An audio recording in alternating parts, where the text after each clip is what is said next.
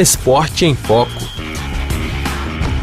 No primeiro aniversário da morte de Diego Armando Maradona, o livro A Saúde de Diego analisa toda a trajetória do craque argentino do ponto de vista médico. Lançado há apenas 10 dias e no primeiro lugar de vendas nas principais livrarias de Buenos Aires, o livro traz detalhes até agora desconhecidos sobre a saúde do ex-jogador. O autor da obra, Nelson Castro, é um médico neurologista, mas também um premiado jornalista e analista político. O correspondente da RF em Buenos Aires, Márcio Rezende, fez uma entrevista exclusiva com Nelson Castro. Nelson Castro teve acesso a documentos confidenciais e entrevistou os médicos que Maradona teve ao longo da vida. A primeira preocupação com a saúde de Maradona veio de casa. Ainda na infância, a mãe procurava dar os alimentos mais ricos em proteínas para o filho, mas devido à forte carência da família, só conseguia coração de boi e ubre, a teta de vaca. Mais tarde, aquele talentoso adolescente se destacava nas divisões inferiores do Clube Argentino Júnior, mas ainda precisava ganhar massa muscular e resistência física. Para isso, contava com uma genética privilegiada. O problema é que essa mesma genética também era propensa ao vício, como explica Nelson Castro, à RFI. Maradona se dedicava muito, muito aos treinamentos. Ele tinha uma genética privilegiada, mas era uma, uma genética contrastante, porque era privilegiada para a resistência dos treinamentos, mas também para os vícios.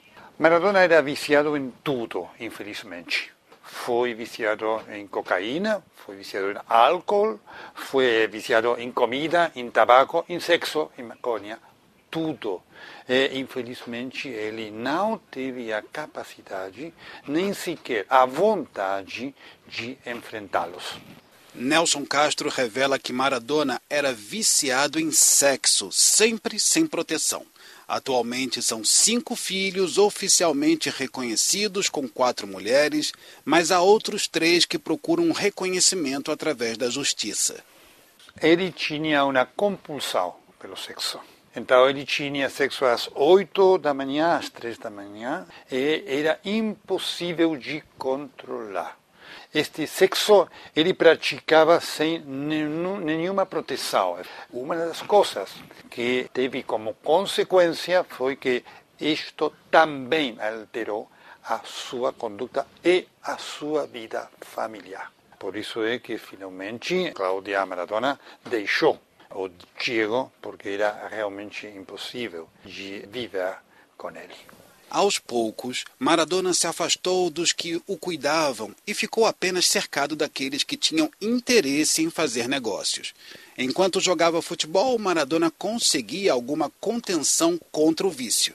Nelson Castro explica que o futebol era o controle, um controle que se perdeu quando Maradona deixou o futebol em 1997, aos 37 anos. No jogo da vida quem ganhou, quem ganhou foi o vício, porque devido ao vício Maradona deixou o futebol é cedo na sua carreira. Hein? Maradona tinha um físico extraordinário, poderia ter jogado até os 40 anos. Maradona era tratado pelos torcedores como um deus do futebol. Foi um mito em vida. Presidentes, rainhas, ditadores, todos se curvavam. E essa noção de estar acima do poder acentuou a sua propensão ao vício, como avalia Nelson Castro. Maradona eh, pensava que eh, ele era uma pessoa sem limites. Então foi um problema. Ele eh, pensava que era omnipotente, que ele estava eh, em cima de tudo. Ele pensou que era o centro do mundo. Isso foi um problema para todos os tratamentos que eh, seus médicos tentaram com ele. O primeiro aviso de perigo aconteceu em janeiro de 2000 em Punta del Este, no Uruguai. O excesso de comida, de álcool e de cocaína deixou Maradona em coma ficou a poucos minutos de morrer por uma cardiomiopatia dilatada. Esse episódio mostrou um coração doente. Foi uma situação dramática, foi um aviso, foi um aviso muito importante, porque eh, a partir de ali a vida do Maradona eh, mudou. É evidente que ele tinha um coração doente. 20 anos depois, Maradona foi retirado de uma clínica onde deveria ter ficado. Foi a uma casa sem instalações adequadas. Essa decisão foi a sua sentença de morte. O também médico Nelson Castro afirma que, com o devido acompanhamento médico, teria tido uma chance de continuar vivo. O último episódio de Maradona é realmente dramático. Maradona era um doente realmente grave e tinha a exigência de um cuidado muito, muito minucioso numa instituição médica. E esse erro foi fatal e, como consequência, ele perdeu a última chance de viver. Nelson Castro surpreendeu os argentinos ao revelar nesta semana que Maradona foi enterrado sem o coração. O coração foi retirado para ser analisado numa autópsia e está guardado em formol. Mas também houve uma ameaça detectada pelos serviços de inteligência da polícia. A torcida organizada do clube Gimnasia Esgrima de la Plata, onde Maradona era técnico, pretendia roubar o coração como um troféu.